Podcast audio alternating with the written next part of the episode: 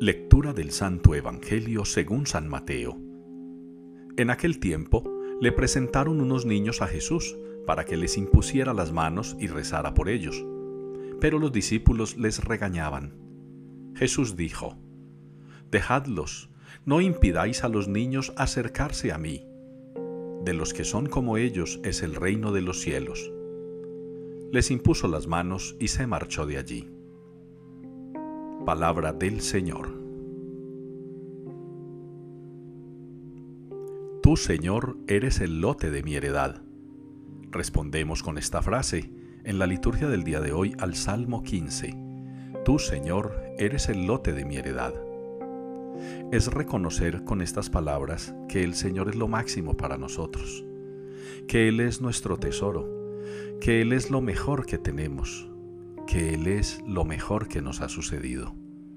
Nosotros los creyentes deberíamos sentirnos orgullosos y agradecidos de haber recibido desde antiguo, desde los apóstoles, quizá desde Santiago, que predicó en España y de allí nos vino a nosotros el Evangelio y la fe. Sentirnos contentos porque nos ha llegado el mensaje de la salvación y por ello hemos de sentirnos orgullosos y dispuestos a reconocer que el Señor es el gran tesoro que tenemos. Ya en la primera lectura, el Señor interpela al pueblo, preguntándole a quién quieren servir. Y Jesús a los discípulos en el Evangelio les enseña que hay que ser como niños. Quizá una de las características más lindas que los padres de familia pueden admirar y valorar en sus hijos, en los niños sobre todo, es la obediencia.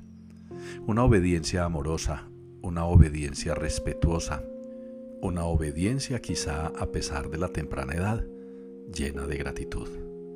Que ustedes y yo, hermanos, podamos servir al Señor y que en eso seamos como niños, obedientes al Señor, una obediencia cargada de gratitud, porque el Señor nos ama mucho y en cada acontecimiento de la vida nos muestra que de verdad Él es el lote de nuestra heredad, Él es nuestro tesoro.